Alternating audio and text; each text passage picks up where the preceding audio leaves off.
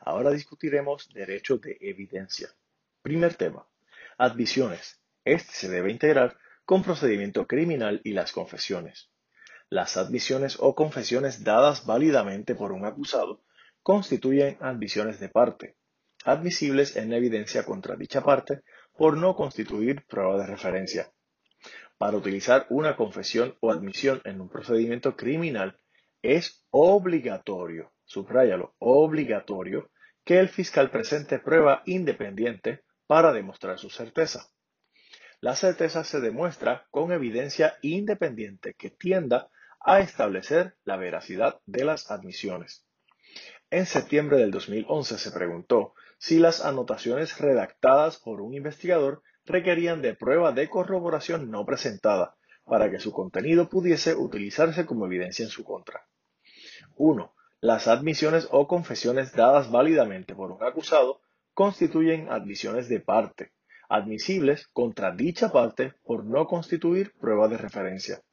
La utilización de una confesión o admisión en un proceso criminal requiere que el Ministerio Público presente prueba independiente que tienda a demostrar su certeza. Esto se logra con evidencia independiente que tienda a establecer la veracidad de las admisiones.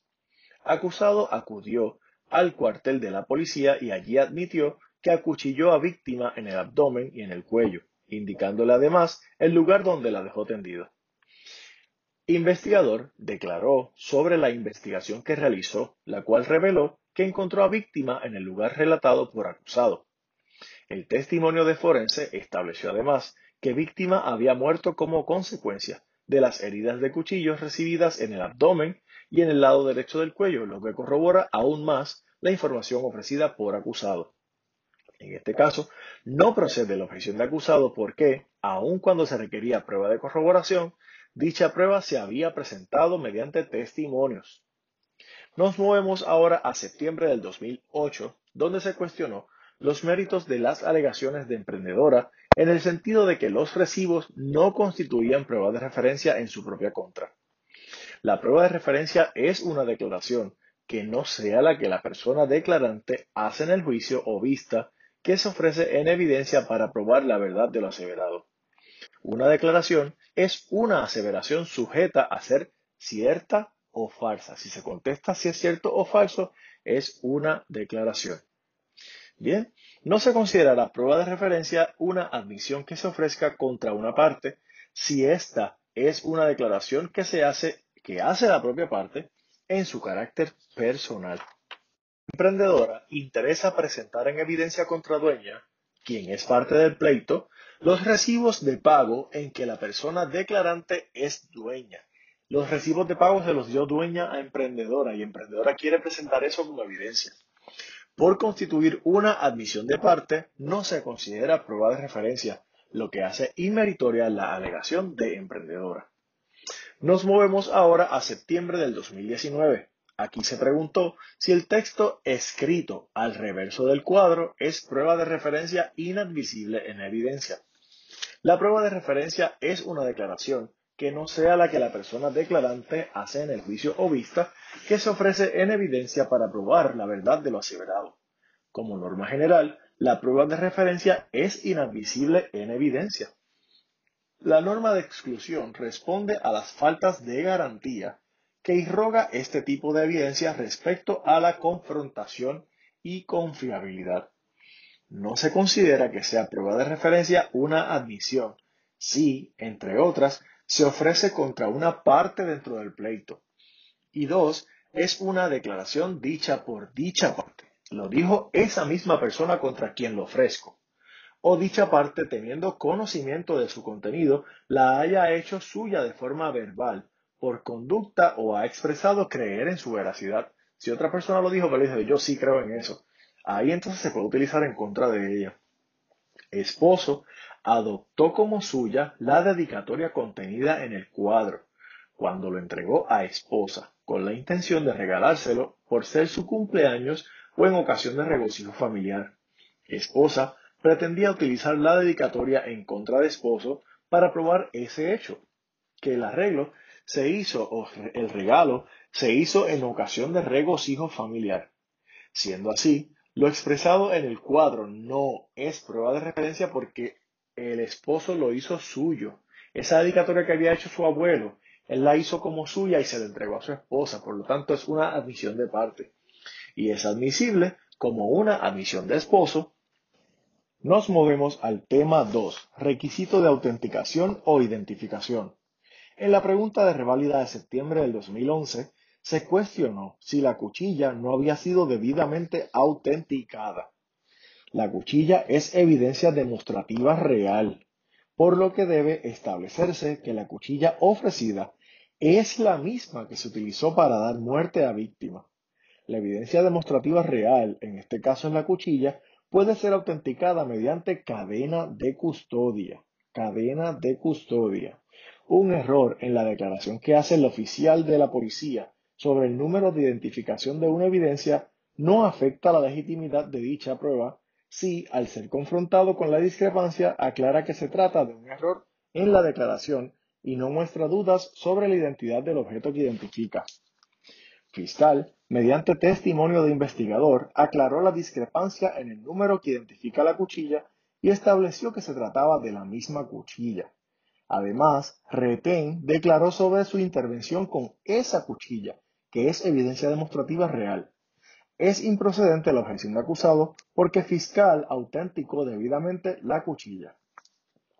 En marzo del 2015 se preguntó si la estipulación del expediente médico tuvo el efecto de estipular la hora, la hora en la que perjudicado fue atendido. Bien importante.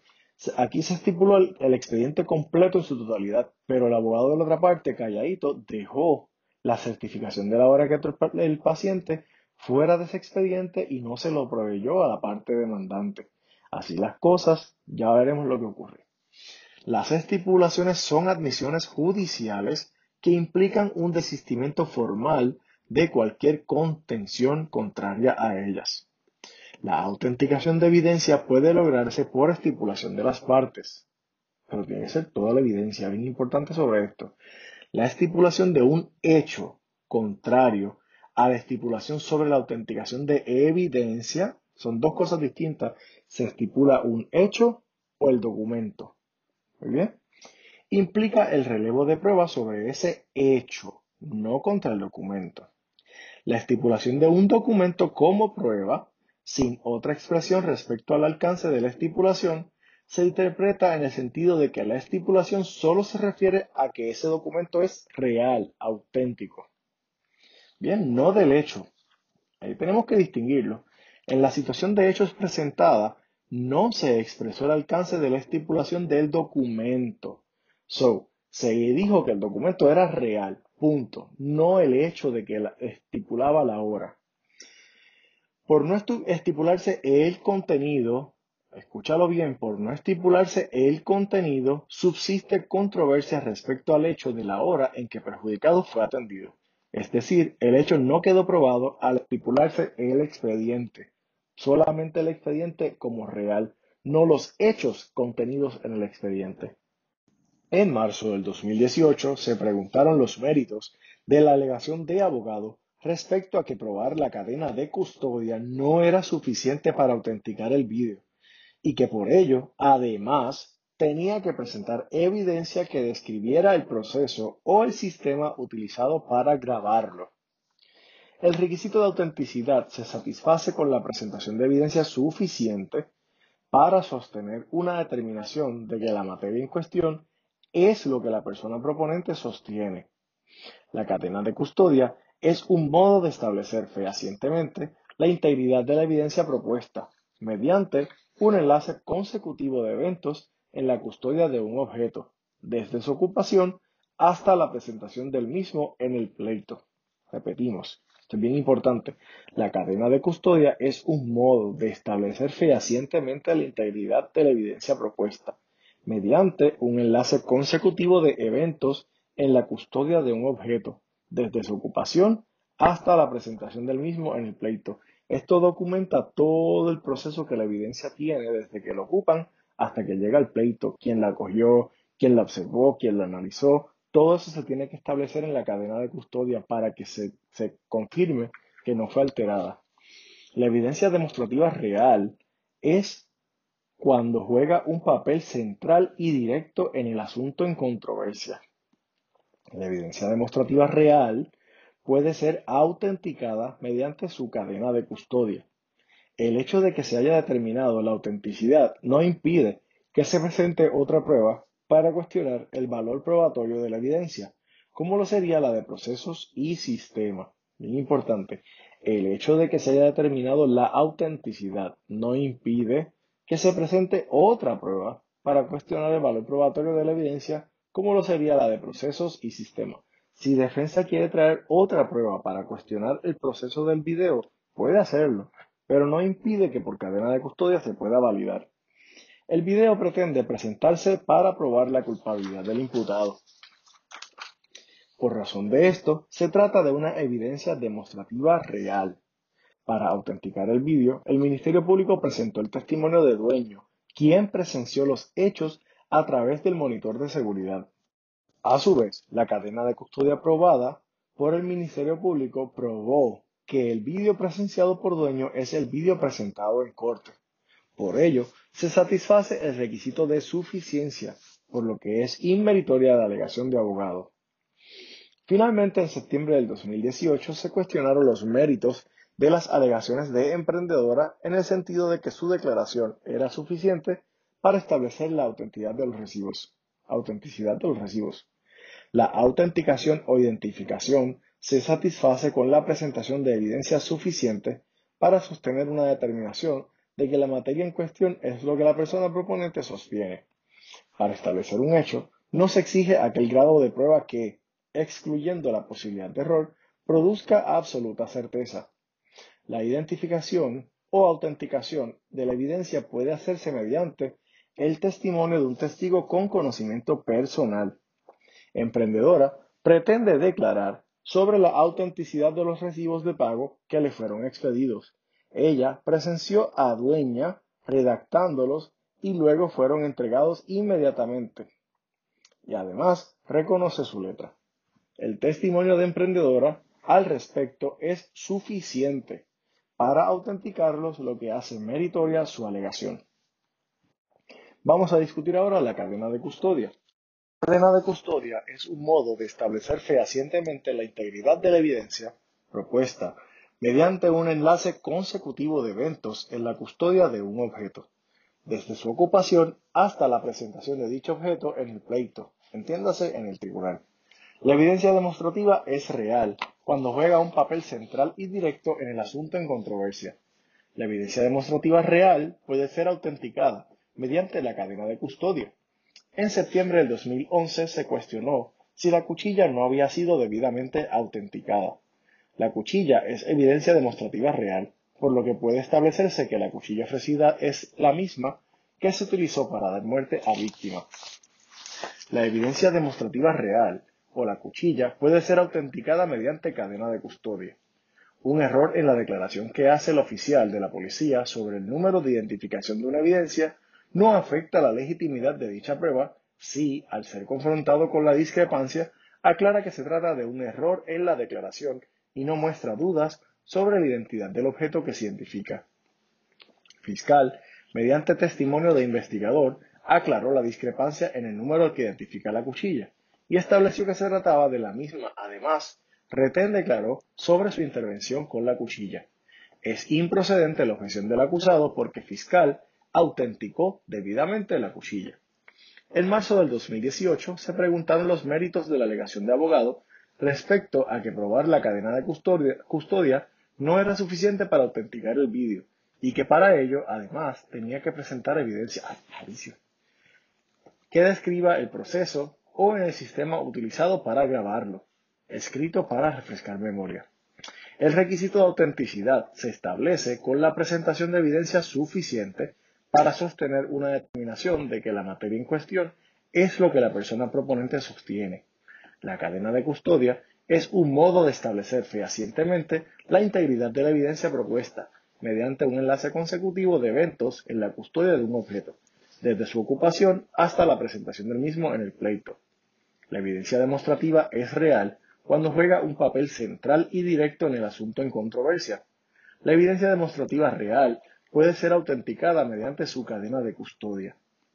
El hecho de que se haya determinado la autenticidad no impide que se presente otra prueba para cuestionar el valor probatorio de la evidencia como lo sería la de procesos y sistemas. El video pretende presentarse para probar la culpabilidad del imputado. Es por esta razón que se trata de evidencia demostrativa real.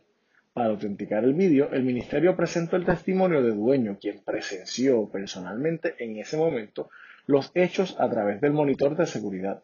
A su vez, la cadena de custodia, de custodia aprobada por el Ministerio Público probó que el, que el vídeo presenciado por dueño es el vídeo presentado en corte. Por ello, se satisface el requisito de suficiencia, por lo que es inmeritoria la relación de abogado. En marzo del 2019 se preguntó si el tribunal actuó correctamente al ordenar la producción de las notas del investigador, quien contestó en sala que había leído las notas de entrevista antes de entrar a la sala a testificar. Una persona testigo puede utilizar durante su testimonio o con anterioridad al mismo un escrito para refrescar su memoria con respecto a cualquier asunto objeto de su testimonio. Si se utiliza un escrito para refrescar la memoria y cualquier parte adversa solicita inspeccionarlo, hay que presentarlo para tales fines en la vista, excepto cuando no se tenga posesión de él. Si no se presenta el documento en estas circunstancias, se eliminará el testimonio con respecto a dicho asunto. El investigador tenía posesión y control de las notas que usó para refrescar su memoria, por lo que, a petición de conductora, actuó correctamente el tribunal al ordenar que se produjeran. En septiembre del 2020 se preguntó si el tribunal actuó correctamente al ordenar la producción de las notas de evaluadora, quien contestó en sala que había leído las notas de entrevista antes de entrar a la sala a testificar. Un testigo puede utilizar durante su testimonio o con anterioridad al mismo un escrito para refrescar memoria con respecto a cualquier asunto objeto de su testimonio. Si se utiliza un escrito para refrescar memoria, cualquier parte adversa solicita inspeccionarlo, hay que producirlo en la vista para ese fin. Si no se produce el documento en la circunstancia antes dicha, se eliminará el testimonio con respecto a dicho asunto. Si se produce dicho escrito en la vista, la parte adversa puede inspeccionarlo, contrainterrogar al testigo sobre tal escrito y presentar en evidencia cualquier parte del escrito que sea pertinente. No será necesario producir el escrito en el juicio y en consecuencia el testimonio del testigo no será eliminado cuando el escrito 1 no esté en posesión o bajo el control del testigo o de la parte que ofreció su testimonio sobre el particular, o dos, no haya estado razonablemente asequible a dicha parte. Evaluadora tenía posesión de las notas que usó para refrescar memoria, por lo que, a petición de padre, actuó correctamente el tribunal a ordenar su producción. Hasta aquí el tema 2. Tema 3 de evidencia, autenticación prima facie. Documentos reconocidos. Son los documentos acompañados de un certificado de reconocimiento o de prueba, si el certificado cumple con los requisitos pertinentes en ley relativos a certificaciones, particularmente con las disposiciones sobre el derecho notarial. Documentos públicos bajo sello oficial. Son documentos bajo el sello si éste aparenta ser el sello oficial de el Estado Libre Asociado de Puerto Rico, los Estados Unidos de América, un Estado, territorio o posesión de los Estados Unidos de América o un departamento, agencia pública, corporación pública o funcionario de cualquiera de las entidades enumeradas en los incisos anteriores. Dichos documentos deben ser firmados por la persona que aparenta ser la que los otorga. Documentos públicos firmados por funcionarios. Estos son documentos que aunque no estén bajo sello, son presuntamente firmados en su capacidad oficial por una persona que es funcionaria de cualquiera de las entidades enumeradas en los incisos anteriores de esta regla. Siempre es importante que esos documentos estén acompañados por una certificación bajo sello expedida por la persona que en calidad de funcionaria competente da fe de que la firma es genuina y de que es la funcionaria con capacidad oficial para firmar esos documentos. Documentos públicos extranjeros. Estos son documentos presuntamente otorgados o firmados en su capacidad oficial por una persona autorizada por las leyes de dicho país extranjero para su otorgamiento. Este deberá estar acompañado por una certificación final sobre la autenticidad de la firma y el cargo oficial de la persona que lo otorga o lo certifica, o cualquier persona funcionaria cuyo certificado de autenticidad y el cargo oficial trata el otorgamiento o certificación.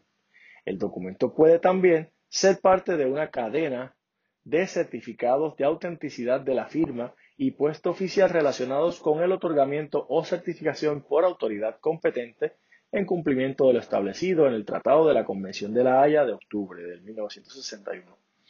Si le hubiese sido concedida a todas las partes una oportunidad razonable para investigar la autenticidad y exactitud de los documentos oficiales, el tribunal podrá, si se muestra justa causa, ordenar que sean tratados como presuntamente auténticos sin la certificación final o, en su defecto, permitir que sean probados mediante un resumen certificado, aunque sin la certificación final. Récords certificados de actividades que se realizan con regularidad. El original o un duplicado, duplicado un récord de actividades que se realizan con regularidad dentro de la jurisdicción de Puerto Rico y los Estados Unidos, el cual sería admisible conforme a las reglas si se acompaña de una declaración jurada de la persona a cargo de la custodia o de alguna persona cualificada que certifica que dicho récord 1. se preparó en o cerca del momento en que ocurrieron los sucesos o las actividades mencionadas por una persona que tiene conocimiento de dichos asuntos o mediante información transmitida por ésta. 2. Se llevó a cabo en el curso de la actividad realizada con regularidad. Curso de la actividad realizada con regularidad. No fue que lo hicieron para eso solamente hecho curso de la actividad realizada con regularidad y se preparó como una práctica regular de dicha actividad. Se hace en el curso y se prepara como práctica, así que es importante establecer ese dato. La parte que se proponga someter un récord como evidencia, conforme a lo dispuesto en este inciso, tendrá que notificar por escrito su intención a todas las partes contrarias. Además, tendrá que tener el récord y la declaración jurada disponibles para inspección con suficiente antelación a su presentación como evidencia, a fin de brindar a la parte contraria una oportunidad justa para refutarlos. Récord electrónico. Se presumirá, la integridad del récord si 1. Se establece mediante declaración jurada que fue grabado o almacenado por una parte adversa a la que lo propone. O se establece mediante declaración jurada que fue grabado o almacenado en el curso usual y ordinario de negocios o por una persona que no es parte en los procedimientos y que no lo ha grabado o almacenado bajo el control de la que lo propone. En la pregunta de marzo del 2015 se cuestionó si la estipulación del expediente médico tuvo el efecto de estipular la hora en la que perjudicado fue atendido. Las estipulaciones son admisiones judiciales que implican un desistimiento formal de cualquier contención contraria a ellas. La autenticación de evidencia puede lograrse por estipulación de las partes. La estipulación de un hecho, contrario a la estipulación sobre la autenticación de evidencia, implica el relevo de prueba de ese hecho.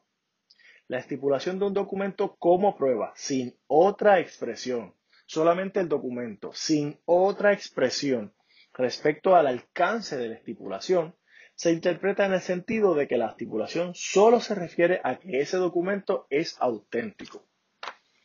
En la situación de hechos presentada no se expresó el alcance de la estipulación, solamente se, limitaron a decir que se estipulaba el documento. Por lo tanto, solamente se considera que es válido el documento. Por no estipularse el contenido, subsiste controversia respecto al hecho de la hora en que perjudicado fue atendido, es decir, el hecho no quedó probado al estipularse el expediente. Tema 4. El contenido de un escrito, grabación o fotografía. A estas reglas se le conoce como la regla de la mejor evidencia. Regla de la mejor evidencia, contenido de un escrito, grabación o fotografía. La regla de la mejor evidencia es aquella que dispone que para probar el contenido, el contenido de un escrito, grabación o fotografía, se requiere la presentación de sus originales. Nota adicional. Ante la ausencia de los originales, se puede presentar copia certificada. Además, podría presentarse copia declarada, correcta o fiel por alguna persona testigo luego de que ésta la comparara con las originales. Pregunta de revalida de marzo del 2016. Aquí se cuestionó los méritos de la alegación de colindante respecto a que aplicaba la regla de la mejor evidencia y que, conforme a ella, a las normas sobre admisibilidad del contenido de escritos, el resumen de lo dispuesto en los permisos era inadmisible. Repasemos. Se conoce como las reglas de la mejor evidencia, la que dispone que, para probar el contenido de un escrito, grabación o fotografía, se requiere la presentación de sus originales. Solo podría usar el recurso de resumen si se tratase de originales voluminosos. Repito, solo podría usar el recurso de resumen si se tratase de originales voluminosos. Ahora bien, cuando para probar un hecho que se descanse en el contenido de un escrito, ésta debe ser presentado para efectos de, de constatar su contenido. Repito, ahora bien, cuando para probar un hecho que se descanse en el contenido de un escrito, éste debe ser presentado para efectos de constatar su contenido. La regla de la mejor evidencia también aplica cuando el hecho en controversia es el contenido mismo del escrito, grabación o fotografía.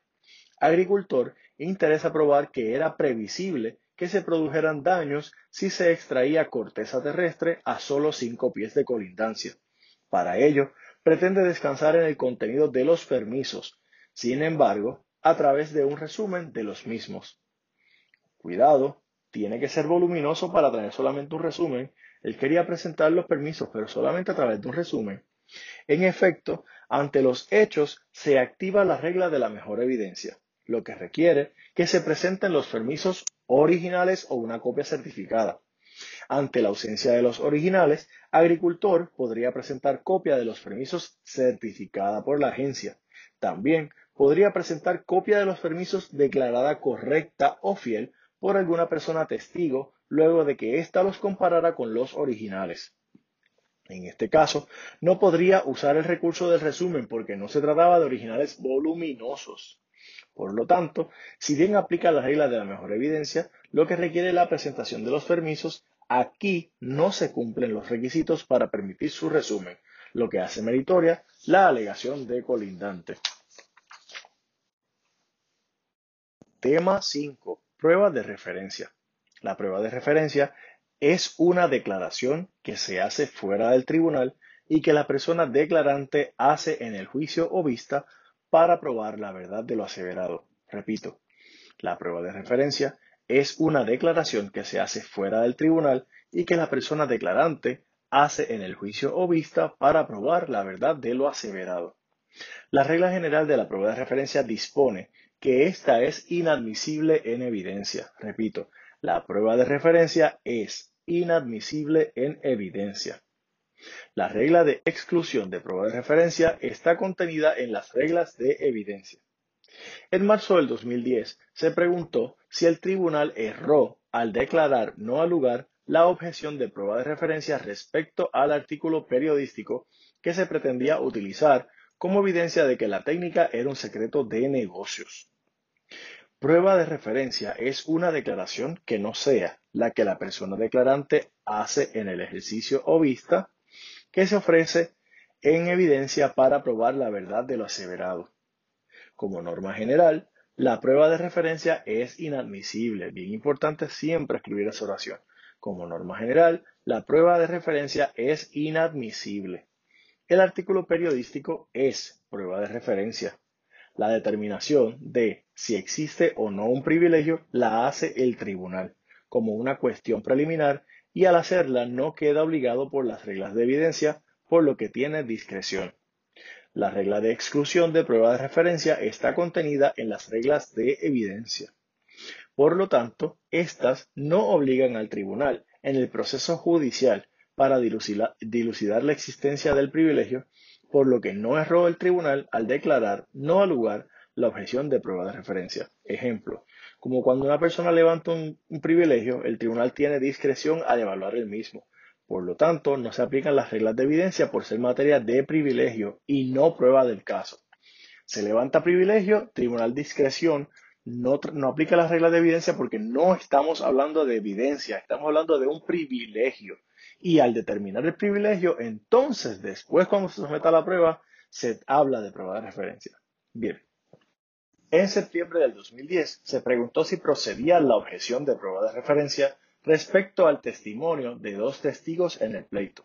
Uno, el testimonio de paramédico a quien padre le dijo que había dejado el niño solo en lo que hacía una llamada. Primero, la prueba de referencia es una declaración distinta a la realizada por la persona declarante en el juicio o vista que se ofrece en evidencia para probar la verdad de lo aseverado. Una declaración hecha fuera del tribunal por una parte que se ofrece en su contra constituye una admisión de parte que no se considera prueba de referencia. La declaración de papá, quien es parte, se presenta en su contra para probar que había dejado solo a hijo para atender un asunto de trabajo. Por ello, no procede la objeción de prueba de referencia. 2. La porción de la transcripción de la deposición tomada a policía ante el argumento de que él había muerto y que papá era parte. La prueba de referencia que contenga otra prueba de referencia no estará sujeta a la regla general de exclusión si cada parte de las declaraciones combinadas satisface alguna excepción de dicha regla. En este caso, hay una declaración primaria, la de policía, que contiene una declaración subordinada o incluida, entiéndase la de papá. La persona declarante que al momento del juicio ha fallecido se considera testigo no disponible. En este caso, policía es un testigo no disponible. Cuando la persona declarante no está disponible como testigo, es admisible como excepción a la regla de exclusión de prueba de referencia 1 el testimonio dado como testigo en una deposición tomada conforme a derecho durante el mismo procedimiento. Y dos, si la parte contra quien ahora se ofrece el testimonio tuvo la oportunidad y motivo similar para desarrollar el testimonio en interrogatorio directo, contrainterrogatorio o en redirecto. En este caso, todas las partes participaron de la deposición tomada a policía, conforme a derecho en el mismo caso.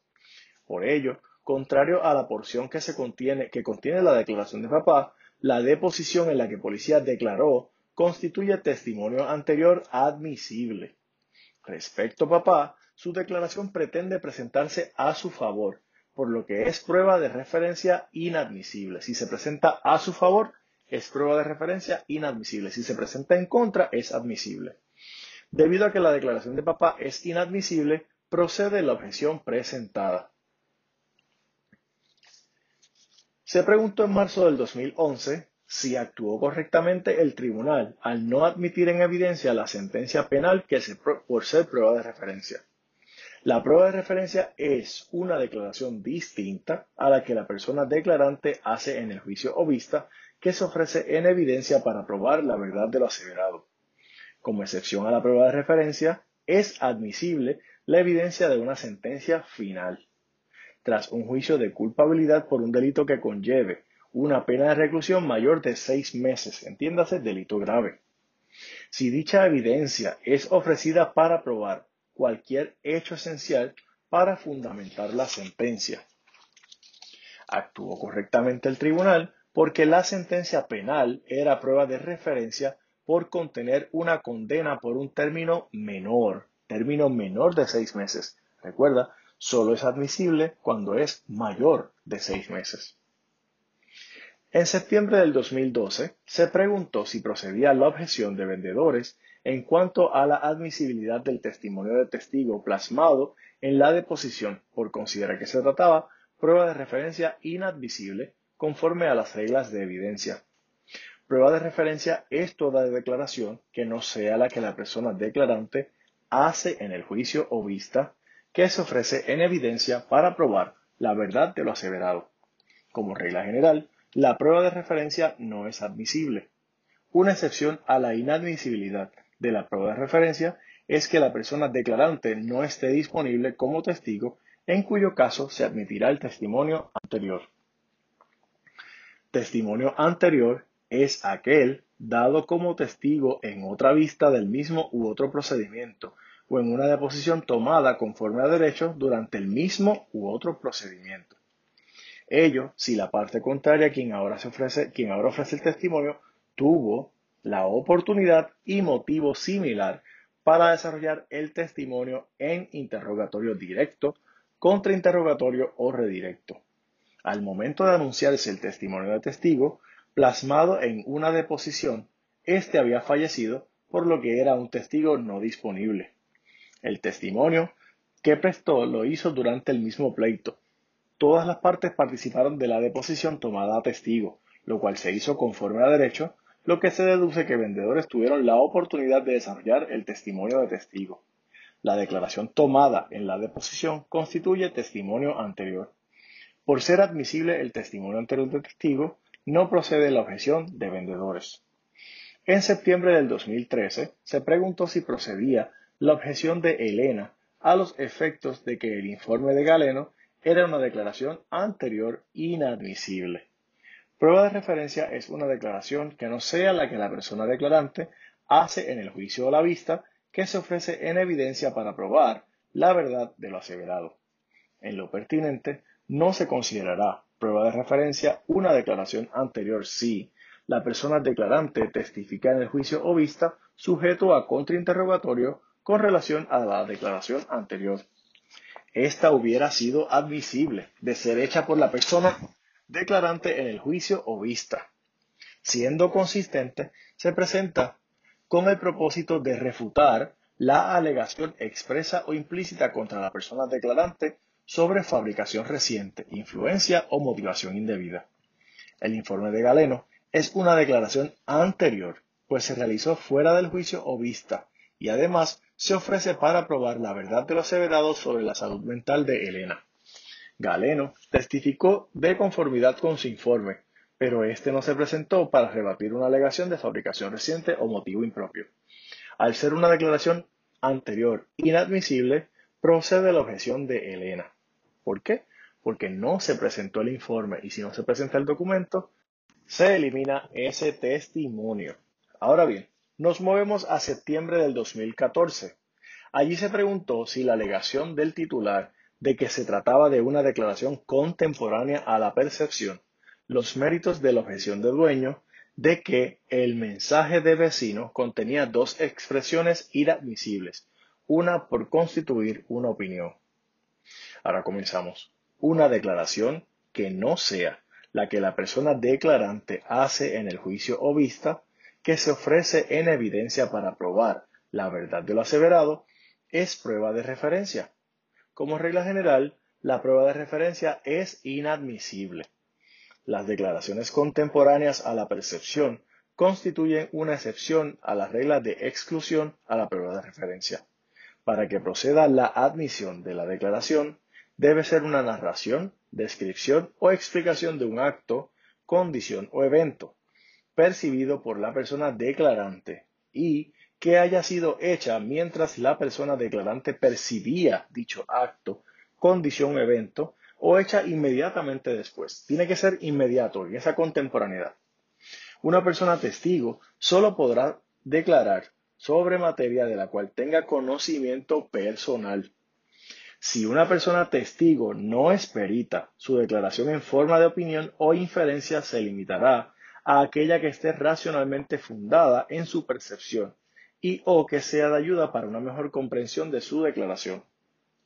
Además, se requiere que dicha opinión o interferencia de un testigo lego no esté basada en conocimiento científico, técnico o cualquier otro conocimiento especializado dentro del ámbito de la regla de evidencia sobre testimonio pericial. Para que una persona cualifique como testigo pericial, tiene que poseer especial conocimiento, destreza, experiencia, adiestramiento o instrucción suficiente para calificarla como experta o perita en el asunto sobre el cual habrá de prestar testimonio. Las expresiones extrajudiciales de vecino pretenden presentarse como evidencia para establecer la veracidad de lo aseverado, por lo que es prueba de referencia. Vecino no es una persona perita, pues no terminó la escuela superior y nunca trabajó. La afirmación de que el colapso se habría producido por los trabajos de remoción no es una narración o descripción de un acto, condición o evento, sino su explicación o una opinión o una conclusión. Sin embargo, esta trata de una opinión e inferencia que debe estar basada en conocimiento especializado dentro del ámbito de la regla de evidencia sobre testimonio pericial. En consecuencia, la opinión respecto a causalidad es inadmisible, por lo que tiene méritos la objeción de dueño sobre el particular. Nos movemos ahora a marzo del 2017, donde se preguntó si unas fotos publicadas por madre en la que progenitor comentó que era su hija en un procedimiento de adopción donde ella expresaba que él debía consentir representaban prueba de referencia inadmisible. Primero, la persona o la prueba de referencia es una declaración oral o escrita que no sea la que la persona declarante hace en el juicio o vista que se ofrece en evidencia para probar la verdad de lo aseverado. Como regla general, la prueba de referencia no es admisible. Entre las excepciones a la prueba de referencia se encuentran los récords de familia, las declaraciones de hechos sobre historial personal o familiar contenidas en anotaciones en fotos de familia son récords de familia. Las fotos con los comentarios de progenitor constituyen récords de familia admisibles como excepción a la prueba de referencia. Esa persona le escribió en un comentario en Facebook, qué linda mi hija, y estaba en un proceso de adopción donde se entendía que él tenía que ir a dar su consentimiento por ser el padre. Bien, en septiembre del 2018 se preguntaron los méritos de las alegaciones de emprendedora en el sentido de que los recibos no constituían prueba de referencia. La prueba de referencia es una declaración que no sea la que la persona declarante hace en juicio o vista, que se trae y se ofrece como evidencia para probar la verdad de lo aseverado. Una declaración es una aseveración sujeta a ser cierta o falsa. Una declaración es una aseveración sujeta a ser cierta o falsa. ¿Qué es una declaración? Es aquella aseveración que está sujeta a ser cierta o falso. Bien no se considerará prueba de referencia una admisión que se ofrezca contra una parte que sí es una declaración que hace la propia parte en su carácter personal. Emprendedora interesa presentar en evidencia contra dueña, quien es parte, los recibos de pago en que la persona declarante es la propia dueña. Por constituir una admisión de parte, no se considera prueba de referencia, por lo que hace inmeritoria la alegación de emprendedora. Ahora nos movemos a septiembre del 2019 donde se preguntó si el texto escrito al reverso del cuadro es prueba de referencia inadmisible en evidencia. La prueba de referencia es una declaración que no sea la que la persona declarante hace en el juicio o vista, que se ofrece en evidencia para probar la verdad de lo aseverado. Como norma general, la prueba de referencia es inadmisible la norma de exclusión responde a las faltas de garantía que irroga este tipo de evidencia respecto a la confrontación y confiabilidad. No se considera que sea prueba de referencia una admisión si, entre otras, se ofrece contra una parte. Dos, es una declaración dicha por dicha parte. O tres, dicha parte, teniendo conocimiento de su contenido, la ha hecho suya de forma verbal por conducta o ha expresado creer en su veracidad. Esposo adoptó como suya la dedicatoria contenida en el cuadro, cuando le entregó a esposa con la intención de regalárselo por ser su cumpleaños o en ocasión de regocijo familiar. Esposa pretendía utilizar la dedicatoria contra esposo para probar ese hecho, que el regalo se hizo en ocasión de regocijo familiar. Siendo así, lo expresado en el cuadro no es prueba de referencia y es admisible como admisión de esposo. En marzo del 2021 se preguntó si la prueba de política operacional y los reportes de auditoría de la empresa donde trabajaba demandado eran admisibles para probar que ésta no le había prestado dinero a padre. Evidencia pertinente es aquella que tiende a hacer más o menos probable la existencia de un hecho que tiene consecuencias para la adjudicación de la acción. La prueba de referencia es una declaración hecha fuera del juicio o vista en la que se ofrece para probar la verdad de lo aseverado. esta es inadmisible excepto que aplique alguna excepción. Los récords de actividades que se realizan con regularidad o la ausencia de entrada de estos récords, entiéndase récords de negocios, son admisibles por excepción. Evidencia de práctica rutinaria de una organización es admisible para probar que la conducta de esa organización es una ocasión particular de conformidad a la práctica rutinaria. En nuestro caso, la evidencia es prueba de referencia admisible por excepción. En nuestro caso, la evidencia es admisible para probar que contratista no había prestado dinero como es rutina, por lo que tiene méritos la alegación. Tema 6 de evidencia. Declaraciones anteriores. No se considerará prueba de referencia una declaración anterior si la persona declarante testifica en el juicio o vista sujeto a contrainterrogatorio en relación con la declaración anterior. Esta declaración hubiera sido admisible de ser hecha por la persona declarante en el juicio o la vista y, siendo consciente o congruente, se presenta con el propósito de refutar una alegación expresa o implícita contra la persona declarante sobre fabricación reciente, influencia o motivación indebida. Discutimos ahora la pregunta de revalida de septiembre del 2013. En esta se cuestionó si procedía la objeción de Elena a los efectos de que el informe de Galeno era una declaración anterior inadmisible. 1. Prueba de referencia es una declaración que no sea la que la persona declarante hace en el juicio vista y se ofrece en evidencia para probar la verdad de lo aseverado. 2.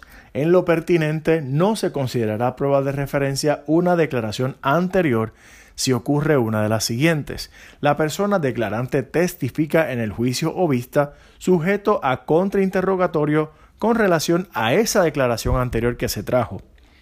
2. Esta declaración hubiera sido admisible de ser hecha por la persona declarante en ese juicio o vista. 3. Siendo consistente, se presenta con el propósito de refutar una alegación expresa o implícita contra la persona declarante sobre fabricación reciente, influencia o motivación indebida. 4. El informe de Galeno es una declaración anterior, pues se realizó fuera del juicio o vista y además se ofrece para probar la verdad de lo aseverado sobre la salud mental de Elena. En ese caso, Galeno testificó de, de conformidad a su informe, pero este no se presentó para rebatir una alegación de fabricación reciente o motivo impropio. Al ser una declaración anterior inadmisible, procede la objeción de Elena. Nos movemos al tema 7. Aunque declarante esté disponible como testigo, de esta regla es importante saber los siguientes incisos. A Declaraciones contemporáneas a la percepción. Una declaración que narra, describe o explica un acto, condición o evento percibido por la persona declarante y que haya sido hecha mientras la persona declarante percibía dicho acto, condición o evento o hecha inmediatamente después. Esto es cuando una persona en el momento te está diciendo lo que está viendo. Declaraciones espontáneas por excitación una declaración hecha mientras la persona declarante está bajo el estrés de la excitación causada por la percepción del acto, evento o condición, si la declaración se refiere a dicho acto, evento o condición. Una persona que está en una llamada telefónica y está viendo un asesinato en el momento, esos son, por ejemplo, declaraciones espontáneas por excitación. No tiene tiempo para inventárselas, no tiene tiempo para crearlas. Bien, Escrito de pasada memoria. Un escrito o récord relativo a algún asunto del cual una persona testigo tuvo conocimiento pleno alguna vez, pero al presente no recuerda lo suficiente para poder testificar sobre ello a cabalidad y precisión si se ha demostrado que dicho escrito o récord lo hizo o lo adoptó la persona testigo cuando el asunto estaba aún fresco en su memoria y refleja correctamente su conocimiento sobre dicho asunto. Si se admite, el escrito o récord se podrá leer o escuchar como prueba, pero no se recibirá como exhibit a menos que lo ofrezca la parte contraria.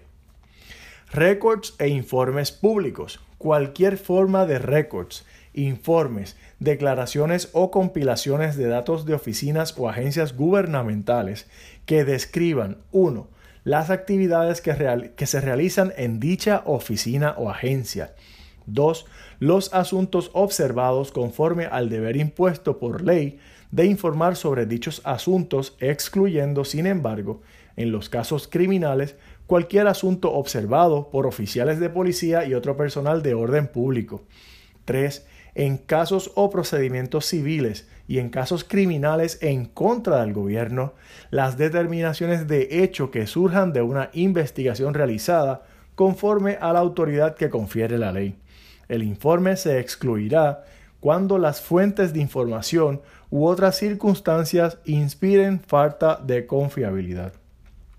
Récords de familia, bien importante esto, declaraciones de hechos sobre historial personal o familiar anotadas en Biblias familiares, árboles genealógicos, gráficas o en inscripciones grabadas en anillos, anotaciones en fotos de familia, en redes sociales las anotaciones, los comentarios que hacen en fotos de familia entran como récord de familia, inscripciones grabadas en urnas, criptas, lápidas y otras similares todo lo que sea familiar que se diga o se exprese en algún medio que se pueda documentar son récords de familia.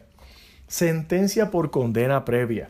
Evidencia de una sentencia final. Evidencia de una sentencia final. Sentencia final. Tras un juicio o declaración de culpabilidad en la que se declara culpable de delito a una persona y que conlleve una pena de reclusión mayor de seis meses, mayor de seis meses, aunque sea delito menos grave. Importante aquí es la pena de reclusión, no la clasificación del delito. Si dicha evidencia es ofrecida para probar cualquier hecho esencial para fundamentar la sentencia, la pendencia de una apelación no afectará la admisibilidad bajo esta regla, aunque podrá traerse a la consideración del tribunal el hecho de que la sentencia aún no es firme. Esta regla no permite al Ministerio Público en una acción criminal ofrecer en evidencia la sentencia por condena previa de una persona que no sea la persona acusada, salvo para fines de impugnación de una o un testigo. Distinguir el escrito para refrescar memoria del escrito de pasada memoria escrito para refrescar memoria, es utilizado antes o durante el testimonio en sala para refrescar su memoria respecto a cualquier asunto, objeto del testimonio ahí ofrecido. Repetimos, el escrito para refrescar memoria es utilizado antes o durante el testimonio en sala para refrescar memoria respecto a cualquier asunto, objeto del testimonio ahí ofrecido. Por otro lado, el escrito de pasada memoria es un escrito o récord relativo a algún asunto del cual una persona testigo tuvo conocimiento alguna vez, pero al presente no recuerda lo suficiente para testificar sobre ello a cabalidad y precisión. Si se ha demostrado que dicho escrito o récord lo hizo o lo adoptó la persona testigo cuando el asunto estaba aún fresco en su memoria y refleja correctamente su conocimiento sobre dicho asunto. Si se admite el escrito o récord se podrá leer o escuchar como prueba, pero no se recibirá como exhibit a menos que lo ofrezca la parte contraria. Excepción a la regla de prueba de referencia. Importante, excepción a la, prueba de a la regla de prueba de referencia. En el caso eh, TSPR 2015-62 se discutió sobre la admisibilidad en evidencia de las expresiones realizadas por un menor de 3 años antes de fallecer. Este, este menor estuvo sujeto a un patrón de maltrato por parte del acusado, conforme a la regla 805, mediante excepción, se dispuso lo siguiente. Lo fundamental es que cuando se trata de prueba de referencia contra el acusado, es primordial que se determine si la declaración es una de carácter testimonial. Si esa declaración es testimonial. Segundo, si es de carácter testimonial, no será admisible a menos que el declarante testifique en el juicio o que en ese caso de que no esté disponible, previamente la declaración haya estado sujeta a contrainterrogatorio. Primero, esa persona que hizo la declaración lo está haciendo en calidad de testimonio para acusar o no. Segundo, si se hizo en calidad de testimonio para acusar, tiene que habérsele dado el permiso o la oportunidad a la otra parte, a la defensa, de contrainterrogar. Si eso no ocurrió, esa prueba no es admisible. Ojo, cuidado que aquí vamos a lo siguiente. En caso de menores de edad, a personas que no son agentes del, del orden público y cuyo propósito principal no sea producir evidencia para ser usada en un proceso criminal contra el acusado, no se configura una declaración de carácter testimonial inadmisible. Vamos a explicar esto. El menor hace la expresión en casa de un familiar, en casa de amistades, etc. Pero no con la intención de que se acuse ni que se empiece a, levantar evidencia. La hace de manera espontánea, diciendo que está ocurriendo X o Y situación y en ese momento no se había acusado. Eso es admisible. Bien importante se debe evaluar el factor tiempo, las circunstancias y la espontaneidad de la declaración por excitación.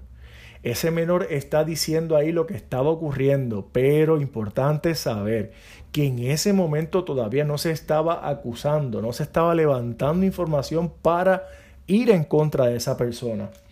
Este precepto evidenciario no viola el derecho a la confrontación por ser una excepción a la regla de evidencia. Bien importante lo que ya hemos explicado. El niño no estaba haciendo, no estaba diciendo un testimonio, no estaban levantando información, no estaban interrogando. Él lo dijo espontáneamente, al tiempo de, lo, de que ocurrió, fue cercano a la fecha del abuso sexual, del abuso eh, y maltrato físico de su padre. Bien, eso es importante saberlo y distinguirlo. Si ocurre así, es parte de la, eh, de la, de la prueba admisible. Muy bien. En marzo del 2011 se preguntó lo siguiente. Si actuó correctamente el tribunal al no admitir en evidencia la sentencia penal por ser prueba de referencia. La prueba de referencia es una declaración distinta a la que la persona declarante hace en el juicio o vista, que se ofrece en evidencia para probar la verdad de lo aseverado. Como excepción a la prueba de referencia es admisible la evidencia de una sentencia final. Tras un juicio de culpabilidad por un delito que conlleve una pena de reclusión mayor de seis meses. Recuerda bien esto, no es que sea delito grave, es que la pena sea mayor a seis meses. Si dicha evidencia es ofrecida para probar cualquier hecho esencial para fundamentar la sentencia de este caso actuó correctamente el tribunal porque la sentencia penal era prueba de referencia por contener una condena por un término menor de seis meses. En ese caso el tribunal dijo que no, que no se iba a permitir porque la sentencia era menor, importante, menor de seis meses. Así las cosas. Si la sentencia es mayor a seis meses y es admisible para traerlo y fundamentar la sentencia de este caso, sí se admite. Vamos a discutir ahora la pregunta de septiembre del 2014. En esta se preguntó si ante la alegación de titular de que se trataba de una declaración contemporánea a la percepción, los méritos de la objeción de dueño de que el mensaje de vecino contenía dos expresiones inadmisibles, una por constituir opinión. Comenzamos. La declaración, una declaración que no sea la que la persona declarante hace en el juicio o vista, que se ofrece en evidencia para probar la verdad de lo aseverado es prueba de referencia. Como regla general, la prueba de referencia es inadmisible. Las declaraciones contemporáneas a la percepción constituyen una excepción a la regla de exclusión de la prueba de referencia. Para que proceda la admisión de la declaración, 1. Debe ser una narración, descripción o explicación de un acto, condición o, evento. Dos, que eso sea percibido por la persona declarante. Y tres, que haya sido hecha mientras la persona declarante percibía dicho acto. condición o evento o hecha inmediatamente después. Que en ese momento esté en la llamada telefónica como ocurrió en este caso. Vecino llama a dueña y le dice, está derrumbándose el techo porque esta gente está moviendo el terreno. Por culpa de ellos es que se está cayendo. Y ahí cuidado porque esta es la, la clasificación de la excepción que estamos hablando. Una persona testigo solo podrá declarar sobre materia de la cual tenga conocimiento personal. Si una persona testigo no es perita, su declaración en forma de opinión o inferencia se limitará a aquella que esté racionalmente fundada en su percepción, que sea de ayuda para una mejor comprensión de la declaración. Además, se requiere que dicha opinión o interferencia de un testigo lego no esté basada en conocimiento científico, técnico o cualquier otro conocimiento especializado dentro del ámbito de la regla de evidencia como testigo pericial. Para que una persona cualifique como testigo pericial, tiene que poseer especial conocimiento, destreza, experiencia, adiestramiento o instrucción suficiente para calificarla como experta o perita en el asunto sobre el cual habrá de prestar testimonios. Cuidado, no requiere tener licencia. Con tener el conocimiento puede hacerlo. El grado de credibilidad que se le otorgue son otros 20 pesos. Así que testigo no requiere licencia, requiere conocimiento y experiencia. Cuidado con esas cáscaras. Bien, las expresiones extrajudiciales de vecino pretenden presentarse en evidencia para establecer la verdad de lo aseverado, por lo tanto es prueba de referencia. Ahora bien, Vecino no es una persona perita, pues no terminó la escuela superior y nunca trabajó. Y estamos viendo ya cómo se va desmontando el testimonio de vecino, que era una mera opinión. La afirmación de que el colapso se habría producido por los trabajos de remoción no es una narración o descripción de un acto, condición o evento, sino su explicación, una opinión o una conclusión. Sin embargo, esta se trata de una opinión o inferencia que debe estar basada en conocimiento especializado dentro del ámbito de la regla de evidencia sobre testimonio pericial. En consecuencia, la opinión respecto a causalidad, causa, lo que está causando ese acto, es inadmisible, por lo que tiene méritos la objeción de dueño sobre el particular. Bien importante, lo que distingue este caso de cualquier opinión es la siguiente. Él, en sus expresiones espontáneas, dijo a vecina, a dueña de la casa, que el derrumbe era causado porque ellos estaban moviendo la tierra. Él estaba siendo específico en lo que eso estaba ocurriendo. Cuidado. Distinto hubiera sido que él dijera, vi a vecino tirando la tierra y le estaba cayendo a tu casa. Bien, ahí son otras cosas porque ya está siendo testimonial. Bien, en marzo del 2017 se preguntó por la excepción a la prueba de referencia en la que progenitor escribió unos comentarios en una red social indicando que la joven era su hija y si esas eh, declaraciones eran admisibles como evidencia en un caso donde se estaba requiriendo que él compareciera en calidad de padre. La prueba de referencia es una declaración oral o escrita que no sea la que se la persona declarante hace en el juicio o vista que se ofrece en evidencia para probar la verdad de lo aseverado. Como regla general, la prueba de referencia no es admisible. Entre las excepciones a la prueba de referencia se encuentran los récords de familia.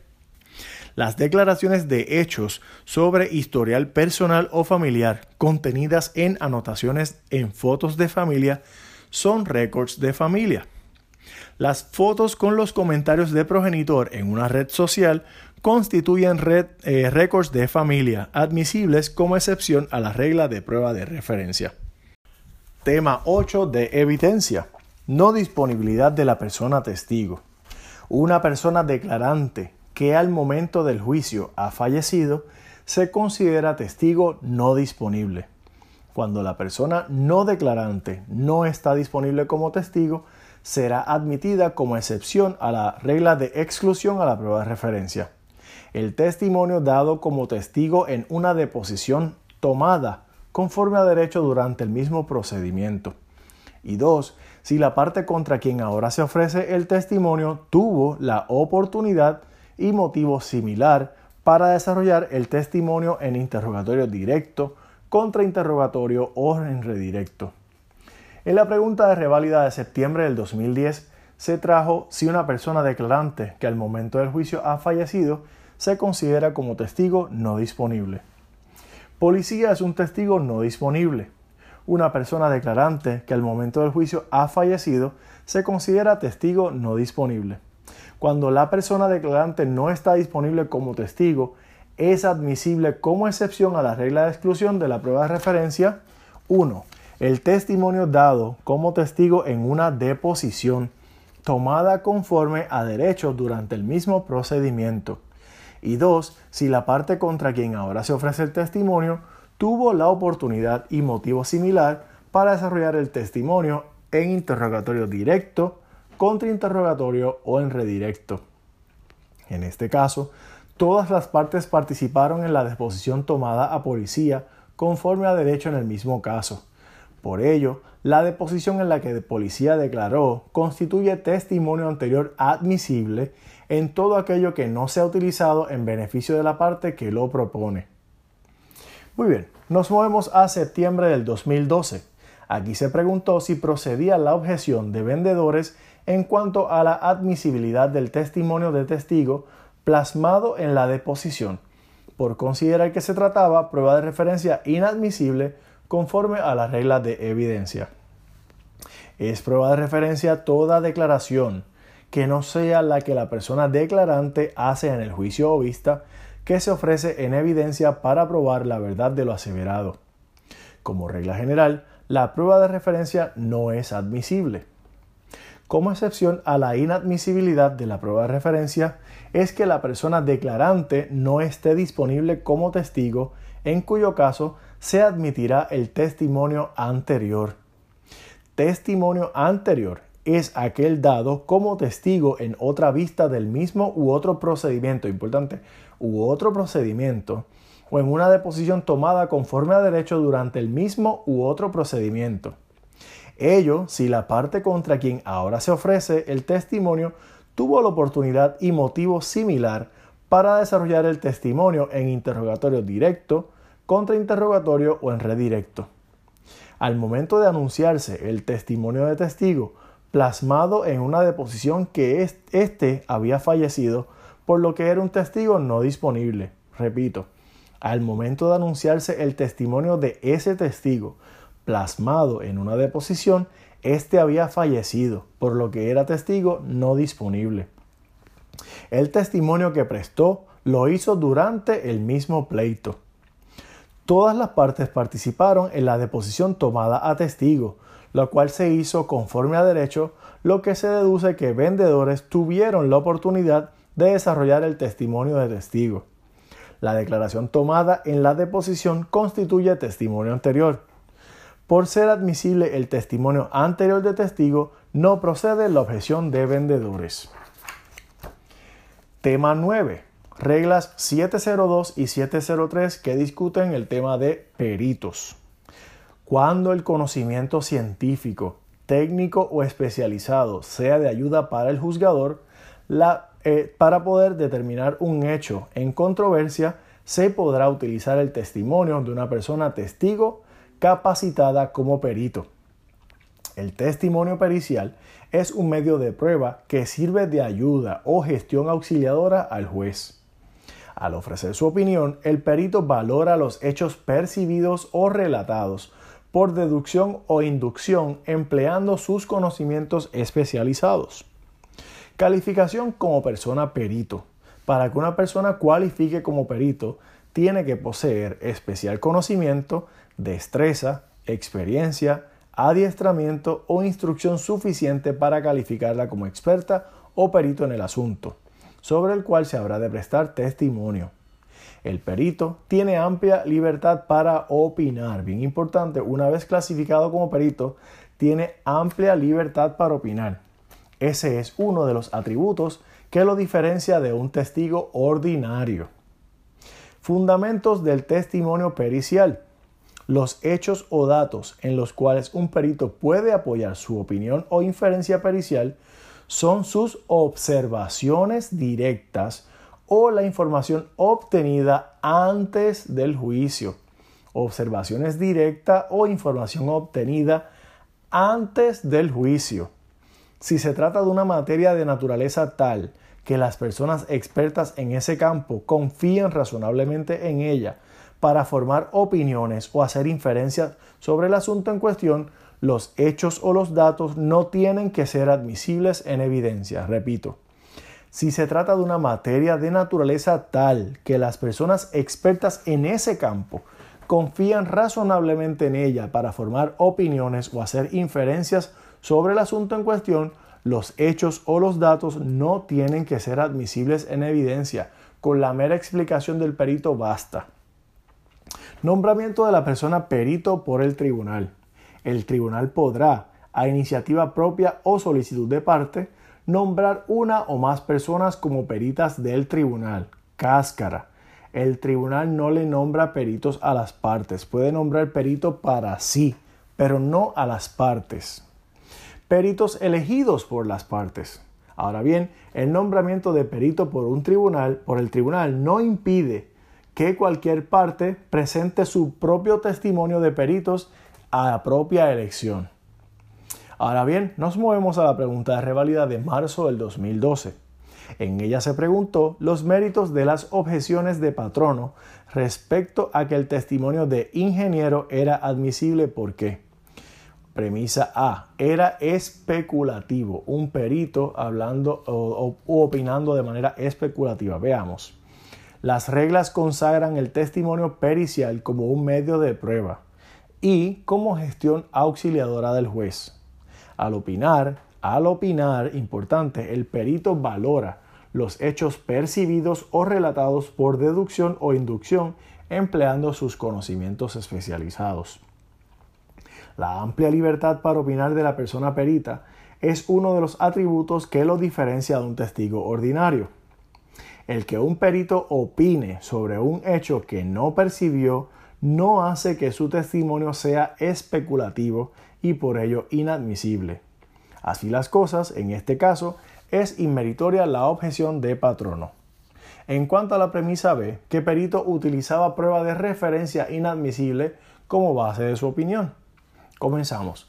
Los hechos o datos en los cuales un perito puede apoyar una opinión o inferencia pericial son observaciones directas o la información obtenida antes o durante el juicio. Si se trata de materia de naturaleza tal que las personas expertas en ese campo confían razonablemente en ella para formar opiniones o hacer inferencias sobre el asunto en cuestión, los hechos o datos no tienen que ser admisibles en evidencia.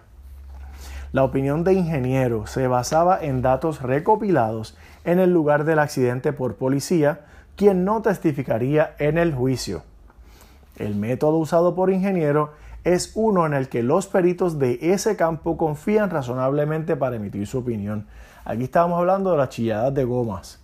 El policía recogió la data, pero el perito la utilizó para interpretarla y emitir una opinión. Debido a que los hechos o datos en que se basa su opinión no tienen que ser admisibles en evidencia, es inmeritoria la alegación de patrono. En septiembre del 2013 se preguntó si el tribunal estaba facultado para nombrar un perito a iniciativa propia, aunque la alegada incapacitada hubiese presentado su propio perito. O sea, es un perito de la parte accidentada y un perito del tribunal. Cuando el conocimiento científico, técnico o especializado sea de ayuda para la parte juzgadora o el juzgador, para poder determinar un hecho en controversia, se podrá utilizar el testimonio de una persona testigo capacitada como perito. El tribunal podrá, a iniciativa propia o a solicitud de parte, nombrar una o más personas peritas del tribunal. El nombramiento de persona perita por el tribunal no limita que cualquier parte presente el testimonio de peritos o peritas de su propia elección el tribunal podía nombrar un perito a iniciativa propia, aunque Elena hubiera presentado su propio perito. En septiembre del 2014 se preguntó si ante la alegación de titular de que se trataba de una declaración contemporánea a la percepción, los méritos de la objeción de dueño de que el mensaje de vecino contenía dos expresiones inadmisibles, una de ellas por constituir una opinión. Una declaración que no sea la que la persona declarante hace en el juicio vista, que se ofrece en evidencia para probar la verdad del aseverado, es prueba de referencia. Como regla general, la prueba de referencia es inadmisible. Las declaraciones contemporáneas a la percepción constituyen una excepción a la regla de exclusión de prueba de referencia. Para que proceda la admisión de la declaración, 1. Debe ser una narración, descripción o explicación de un acto, condición o evento. 2. Percibido por la persona declarante y que 3 haya sido hecha mientras la persona declarante percibía dicho acto, condición o evento o hecha inmediatamente después. Una persona testigo solo podrá declarar mediante o sobre materia de la cual tenga conocimiento personal. Si una persona testigo no es perita, su declaración en forma de opinión o inferencia se limitará a aquella que esté racionalmente fundada en su percepción y o que sea de ayuda para una mejor comprensión de su declaración. Además, se requiere que dicha opinión o interferencia de un testigo lego no esté basada en conocimiento científico, técnico o cualquier otro conocimiento especializado dentro del ámbito de la regla de evidencia sobre testimonio pericial. Para que una persona cualifique como testigo pericial, tiene que poseer especial conocimiento, destreza, experiencia, adiestramiento o instrucción suficiente para calificarla como experta o perita en el asunto, en el asunto sobre el cual habrá de prestar testimonio. Las expresiones extrajudiciales de vecino pretenden presentarse en evidencia para establecer la verdad de lo aseverado, por lo que esta es prueba de referencia. Vecino no es una persona perita, pues no terminó la escuela superior y nunca trabajó. La afirmación de que el colapso se habría producido por los trabajos de remoción no es una narración o descripción de un acto, condición o evento, sino su explicación o una opinión o una conclusión. Sin embargo, esta trata de una opinión o, inferencia que puede o debe estar basada en conocimiento especializado, dentro del ámbito de la regla de evidencia sobre testimonio pericial. En consecuencia, la opinión respecto de causalidad es inadmisible, por lo que tiene méritos la objeción de dueño sobre el particular. Hasta aquí el tema 9 de evidencia. Tema 10 de derecho de evidencia. Opiniones o inferencias por testigos no peritos. El testigo no perito su declaración en forma de opinión o inferencia se limitará a aquella que esté racionalmente fundada en su percepción y que sea de ayuda para una mejor comprensión de su declaración. Además, se requiere que dicha opinión o inferencia de un testigo lego no esté basada en conocimiento científico, técnico o cualquier otro conocimiento especializado dentro del ámbito de la regla de evidencia sobre testimonio pericial. Tema 11. Privilegios evidenciarios. La determinación sobre la existencia de un privilegio debe hacerse restrictivamente. Privilegios importantes. Primero, privilegio contra la autoincriminación. Integrar con constitucional. Nadie será obligado a autoincriminarse mediante su propio testimonio. Privilegio abogado-cliente. El privilegio abogado-cliente impide la divulgación de comunicaciones confidenciales entre abogado y cliente. La comunicación confidencial es aquella habida entre un abogado y su cliente en relación a alguna gestión profesional basada en la confianza de que no será divulgada a terceras personas. El abogado se refiere a la persona autorizada o a quien el cliente razonablemente creyó autorizada a ejercer la profesión de la abogacía. Para propósitos de la protección de este privilegio, privilegio abogado-cliente, se considera cliente a la persona natural o jurídica que consulta a un abogado con el propósito de contratarle o de obtener servicios legales o consejo en su capacidad profesional. El cliente tiene el privilegio de rehusar, revelar y de impedir que otra persona revele una comunicación confidencial entre ella y su abogado. Dentro del privilegio está el asesoramiento para actividad delictiva o ilegal pasada. Si la persona cometió un acto ilegal pasado y va donde su abogado y le solicita eh, asesoría, eso está cobijado por el privilegio abogado-cliente. Vamos al caso Pueblo versus Fernández Rodríguez. En este caso, el abogado habló de más cuando el policía le hizo preguntas.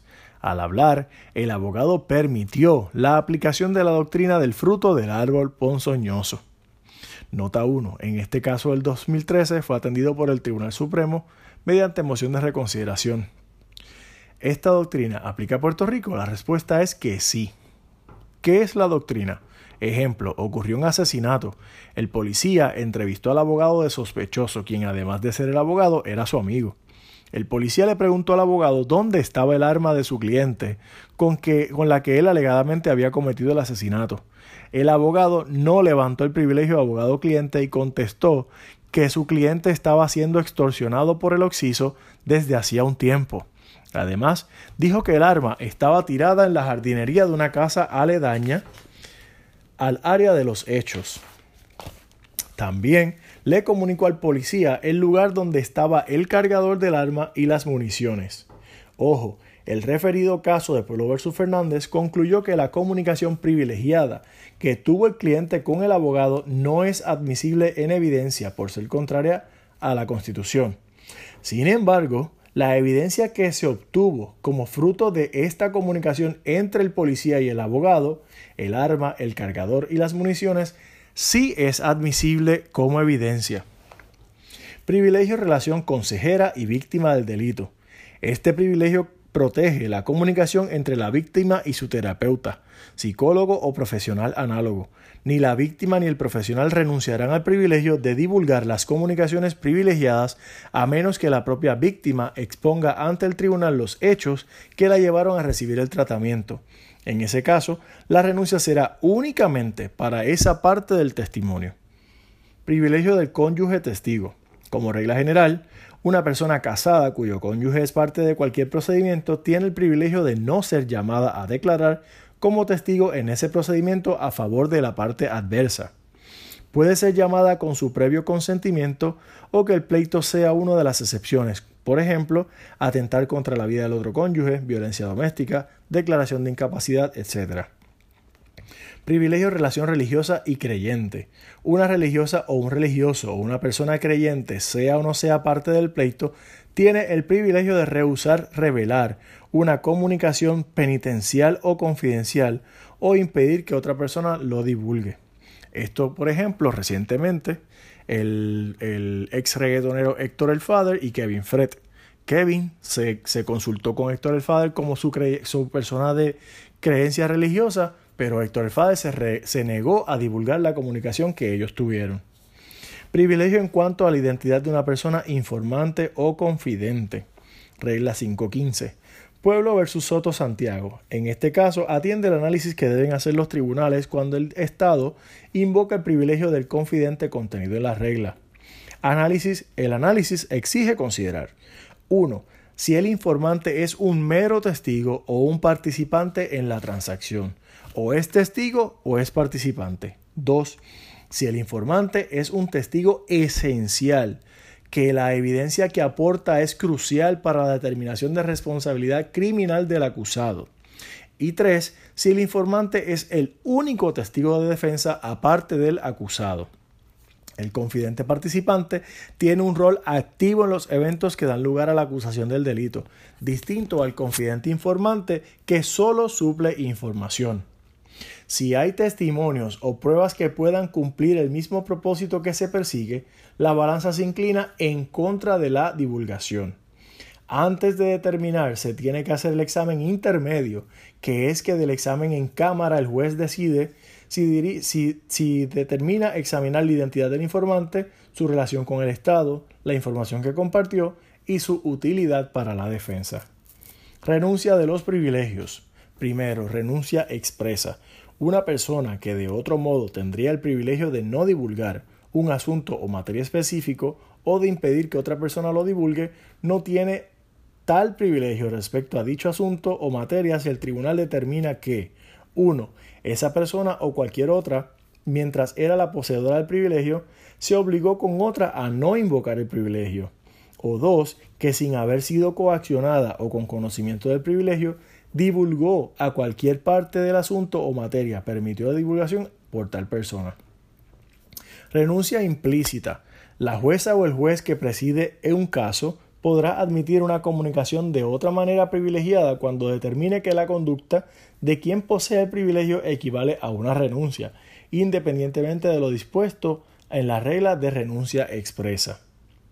Integrar con ética profesional y quien el cliente cree que es su abogado. En marzo del 2013 se preguntó si la información de abogado brindó a policía sobre la versión de los hechos que le dio sospechosa es privilegiada. El privilegio de abogado cliente impide la divulgación de comunicaciones confidenciales entre abogado y cliente de conformidad con el derecho aplicable. La comunicación confidencial protegida bajo esta regla es aquella habida entre un abogado y su cliente en relación con alguna gestión profesional basada en la confianza de que no será divulgada a terceras personas. El abogado, por su parte, se refiere a la persona autorizada o a quien el cliente razonablemente creyó autorizada a ejercer la profesión de la abogacía. Se considera cliente a los efectos de la protección del privilegio abogado-cliente a la persona natural o jurídica que consulta a un abogado con o una persona que, que crean que es abogado con el propósito de contratarle o de obtener servicios legales o consejo en su capacidad profesional el cliente tiene el privilegio de rehusar revelar o de impedir que otra persona revele una comunicación confidencial entre él y su abogado. Dentro del privilegio está el asesoramiento para actividad delictiva o ilegal pasada. Sospechosa acudió donde abogado con el propósito de que la representara legalmente por lo que cualifica bajo la definición de cliente según el privilegio. Surge de los hechos que, al comunicar la información a abogado sospechosa tenía la confianza de que no sería revelada a terceros. El hecho de que abogado no estuviera autorizado a ejercer la profesión en Puerto Rico no hace inoperante el privilegio abogado-cliente. La información que abogado brindó a policía es privilegiada, basada en una relación abogado-cliente. Ahora nos movemos al tema 12, impugnación de un testigo toda prueba pertinente a la veracidad o mendacidad, toda prueba de impugnación de un testigo es prima facie admisible para evaluar su credibilidad. En la pregunta de revalida de septiembre del 2017 se preguntó si el documento ofrecido en evidencia es admisible para impugnar la credibilidad del líder. Se impugnó el testigo. Toda prueba pertinente a la veracidad o mendacidad de un testigo es prima facie admisible para evaluar su credibilidad. Una de las instancias para impugnar a un testigo es la impugnación por contradicción. Ello supondría establecer que un hecho declarado por una persona testigo existe o no existe, es falso, ambiguo o impreciso. La regla específicamente instruye al juzgador a evaluar la admisibilidad de prueba de impugnación por contradicción sujeto a que no se cause perjuicio, confusión o pérdida de tiempo. Para impugnar por contradicción se permite utilizar prueba extrínseca, otra prueba constitutiva de documentos o testigos, por ejemplo. Líder testificó que, por residir en el área cercana al negocio de comerciante, continuamente presenciaba la acumulación de basura y sus efectos. Comerciante pretende impugnar al líder con un documento del cual surgía que él alquilaba frecuentemente su residencia para fines turísticos, por lo tanto, estaba mintiendo en que él estaba ahí constantemente. Esta evidencia tiende a resaltar la imprecisión o falsedad de lo, aclarado, de lo declarado por líder. El documento no es pertinente para impugnar la credibilidad por contradicción. Por ello, es admisible para el fin propuesto en cuanto a que él es mendaz, miente. Hasta aquí entonces el tema 12 de derecho de evidencia. Tema 13 de Derecho de Evidencia, récords y documentos públicos. El contenido de un récord público u otro documento bajo la custodia de una entidad puede ser probado mediante copia certificada del original expedida por una persona funcionaria autorizada.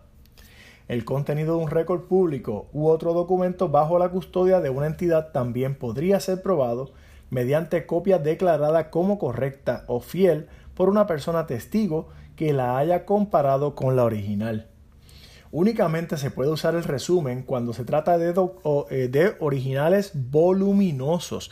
Originales voluminosos se permite entonces un resumen. Ahora bien, cuando para probar un hecho se descanse en el contenido de un escrito, este debe ser presentado para efectos de constatar su contenido. La regla de la mejor evidencia también aplica cuando el hecho en controversia es el contenido mismo del escrito, grabación o fotografía. En la pregunta de revalida de marzo del 2016 se cuestionó los méritos de la alegación de colindante respecto a que aplicaba la regla de la mejor evidencia y que, conforme a ella y a las normas sobre admisibilidad del contenido de escritos, el resumen de lo dispuesto en los permisos era admisible. El resumen de lo dispuesto en los permisos, que era, era pequeño, no era voluminoso. Vamos a ver. Se conoce como la regla de la mejor evidencia la que dispone que para probar el contenido de un escrito, grabación o fotografía, se requiere la presentación de sus originales. Regla de la mejor evidencia, presentación de originales para probarlo. Solo podría usar el recurso de resumen si se tratase de originales voluminosos. Ahora bien, cuando para probar un hecho que se descanse en el contenido de un escrito, éste debe ser presentado para efectos de constatar su contenido. La regla de la mejor evidencia también aplica cuando el hecho en controversia es el contenido mismo del escrito, grabación o fotografía agricultor interesa probar que era previsible que se produjeran los daños si se extraía corteza terrestre a solo 5 pies de colindancia. Por ello, pretende descansar en el contenido de los permisos, mas sin embargo a través de un resumen de los mismos. En efecto, ante los hechos se activa la regla de la mejor evidencia. ¿Quiere traer un documento? Pues tienes que traerme la mejor evidencia. Entiéndase el documento en original lo, que requiere que se presenten los permisos. Ante la ausencia de los originales, agricultor podría presentar copia de los permisos certificada por la agencia o por un funcionario. También podría presentar copia de los permisos declarada correcta o fiel por alguna persona testigo luego de que ésta los comparara con los originales. En este caso, no podría usar el recurso de resumen porque no se trataba de originales voluminosos. Por lo tanto, si bien aplica la regla de la mejor evidencia, lo que requiere la presentación de los permisos. Aquí no se cumplen los requisitos para presentar su resumen, lo que hace meritoria la alegación de colindante. Tema 14. Alegaciones preacordadas. Y esto se integra con procedimiento criminal.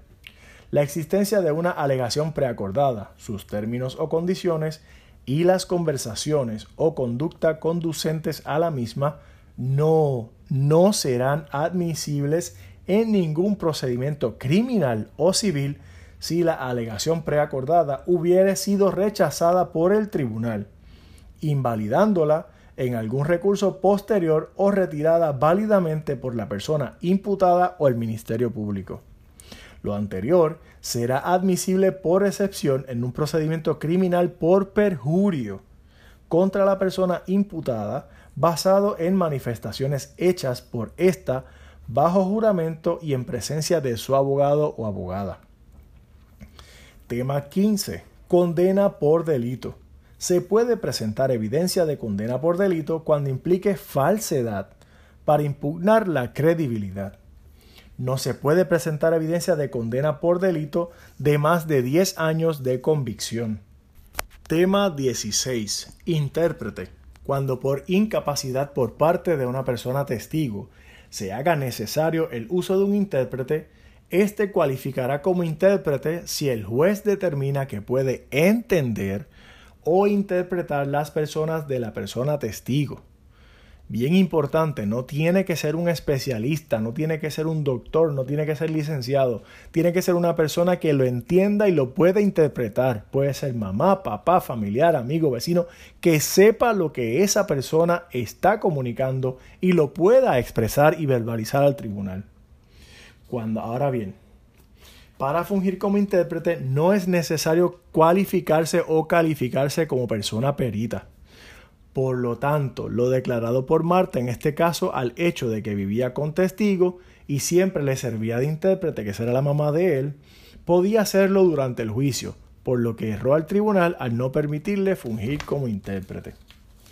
Tema 17. Conocimiento judicial de hechos adjudicativos, comparado y versus conocimiento judicial de asuntos de derecho. Los tribunales pueden tomar conocimiento judicial motu propio o a solicitud de parte. Una vez el tribunal toma conocimiento judicial de un hecho, ese hecho es aceptado como cierto sin necesidad de que la parte presente evidencia de su veracidad. Para que el tribunal tome conocimiento judicial de un hecho adjudicativo, éste no puede estar sujeto a controversia razonable porque 1 es de conocimiento general dentro de la jurisdicción territorial del tribunal. Debe ser general. Por ejemplo, Pedro Pierluisi es el gobernador de Puerto Rico. O, segundo, es susceptible de corroboración inmediata y exacta mediante fuentes cuya exactitud no puede ser razonablemente cuestionada. Una ley, etcétera, que tú puedas, por conocimiento judicial, saber que eso existe ahí. Esta debe ser de cómoda corroboración. Pregunta de revalida de marzo del 2014. Aquí se preguntó si procede la oposición de acreedor a que se tome conocimiento judicial por razón de que 1. Los tribunales pueden tomar conocimiento judicial motu propio o a, solicitud de parte, o a solicitud de parte, o a solicitud de parte. Una vez el tribunal toma conocimiento judicial de un hecho, ese hecho es aceptado como cierto sin necesidad de que la parte presente evidencia de su veracidad. Para que el tribunal tome conocimiento judicial de un hecho adjudicativo, éste no puede estar sujeto a controversia razonable, y esto es porque 1. es de conocimiento general dentro de la jurisdicción territorial del tribunal, o dos, es susceptible de corroboración inmediata y exacta mediante fuentes cuya exactitud no puede ser razonablemente cuestionada. Esto debe ser de cómoda corroboración. Premisa A. El hecho publicado en las redes sociales no era de conocimiento general. Lo publicado en las redes sociales trataba solo de un asunto sobre la supuesta condición de salud de padre. Por lo tanto, lo publicado era referente a un asunto particular y no general. Por lo anterior, procede este fundamento de la oposición del acreedor. B. Se preguntó si procede la, la, oposición de acreedor a que se tome conocimiento judicial por razón de que, premisa B, la fuente del hecho era inexacta. De los hechos surge que no se anunció evidencia alguna sobre la fuente de la publicación. Por esa razón, la exactitud de la fuente puede ser razonablemente cuestionada o no puede ser establecida. Por lo anterior, procede este fundamento de la oposición de acreedor. Tema 18. Protección constitucional contra registros, imputaciones y allanamientos irrazonables que será inadmisible en los tribunales. La evidencia obtenida en violación de la protección constitucional contra registros, incautaciones y allanamientos irrazonables será inadmisible en los tribunales. Como regla general, este, esta protección constitucional opera contra el Estado.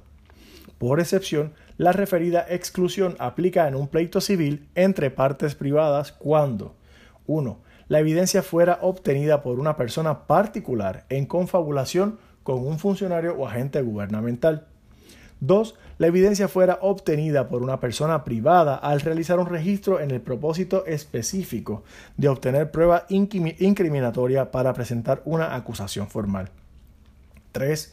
La evidencia fuera obtenida mediante violencia o brutalidad. O 4. Si constituyó una intromisión a la zona de intimidad constitucionalmente protegida. Muy bien, nos movemos ahora a la pregunta de revalidad de septiembre del 2015. En esta se preguntó si la evidencia suprimida en el trámite penal por haberse obtenido ilegalmente era admisible en el pleito civil entre dueña y arrendatario. La evidencia obtenida en violación a la protección constitucional contra testigos, contra registros, incautaciones y allanamientos irrazonables será inadmisible en los tribunales. Dicha protección opera contra el Estado. Tercero, La referida exclusión aplica excepcionalmente en un pleito civil entre partes privadas cuando 1. La evidencia fuera obtenida por una persona particular en confabulación con un funcionario o agente gubernamental la evidencia fuera obtenida por una persona privada al realizar un registro con el propósito específico de obtener prueba incriminatoria para presentar una acusación formal. 3. La evidencia fuera obtenida mediante eh, violencia o brutalidad. O 4. Si constituyó una intromisión a la zona de intimidad constitucionalmente protegida. En este caso, no está presente ninguna de las excepciones antes dichas la evidencia que fue suprimida en el trámite penal era admisible en el pleito civil entre dueña y arrendatario. Tema 19. Transacciones y ofertas para transigir. Será inadmisible la evidencia si su propósito es probar la validez o la falta de validez de una reclamación. 2. La cuantía reclamada. Tercero, impugnar a base de una determinación anterior inconsistente o por contradicción. La evidencia inadmisible para dichos fines es la siguiente. Evidencia de que una persona ha provisto, ofrecido o prometido proveer o ha aceptado, ofrecido o prometido aceptar algo de valor, con el propósito de intentar o lograr transigir una reclamación. Cuando estaba en controversia su validez o la cuantía reclamada o evidencia sobre conducta o declaraciones efectuadas durante gestiones dirigidas a transigir. Es su deseo de fomentar la paz entre los ciudadanos, el Estado alienta las transacciones. Por lo tanto, esta evidencia no es admisible por razones de política pública. Si estás transigiendo todo lo que estás presentando, todo lo que estás proponiendo, todo lo que estás intentando resolver, la persona no quiere transar y quiere traer eso como evidencia después, eso es inadmisible. Punto. En septiembre del 2015 se preguntó. Al arrendamiento lo acusaron de juego de bolita, sin embargo, salió absuelto porque la evidencia fue obtenida ilegalmente. Entonces arrendataria le quería cancelar el contrato, pero ellos sometieron una oferta transaccional. Entonces se preguntó si la oferta comunicada por abogado a licenciada era admisible para probar el incumplimiento del contrato. 1 es inadmisible cierta evidencia si su propósito es 1. Primero, eh, probar la validez o falta de validez de una reclamación. Segundo, la cuantía reclamada. O tercero, impugnar a base de una declaración anterior inconsistente o por contradicción. La evidencia inadmisible para dichos fines es la siguiente. 1. Evidencia de que la persona ha provisto, ofrecido o prometido ofrecer o ha aceptado, ofrecido o prometido aceptar algo de valor, con el propósito de intentar o lograr transigir una reclamación. Cuando estaba en controversia su validez o la cuantía reclamada, o evidencia sobre conducta o declaraciones efectuadas durante gestiones dirigidas a transigir. El Estado, en su deseo de fomentar la paz entre los ciudadanos, alienta las transacciones y esta evidencia no es admisible por razones de política pública. Arrendatario ofreció dinero para que dueña desistiera de la demanda, es decir, ofreció transigir la reclamación. Sobre dicha reclamación existía controversia al momento.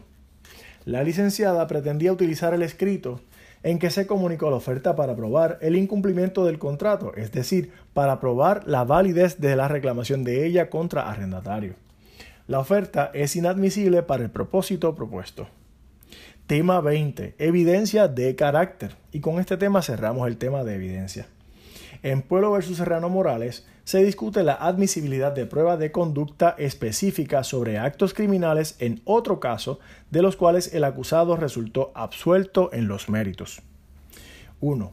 Al evaluar la prueba de conducta específica, el juez estimará si un jurado podría razonablemente creer que tal conducta ocurrió. Al determinar si la evidencia pasa al jurado, el juez no aquilata credibilidad, sino que decide si un jurado podría razonablemente estimar que lo más probable tal conducta sí ocurrió. El hecho de que en otro caso el imputado haya salido absuelto no exime el uso de la prueba para probar conducta como lo permite la regla 404b. Para determinar si se puede presentar evidencia de conducta específica, incluyendo la comisión de otros delitos, daño civil u otros actos, lo necesario es que el juez determine si un jurado razonable podría creer que tal conducta sí ocurrió. Hasta aquí el tema de evidencia. Mucho éxito.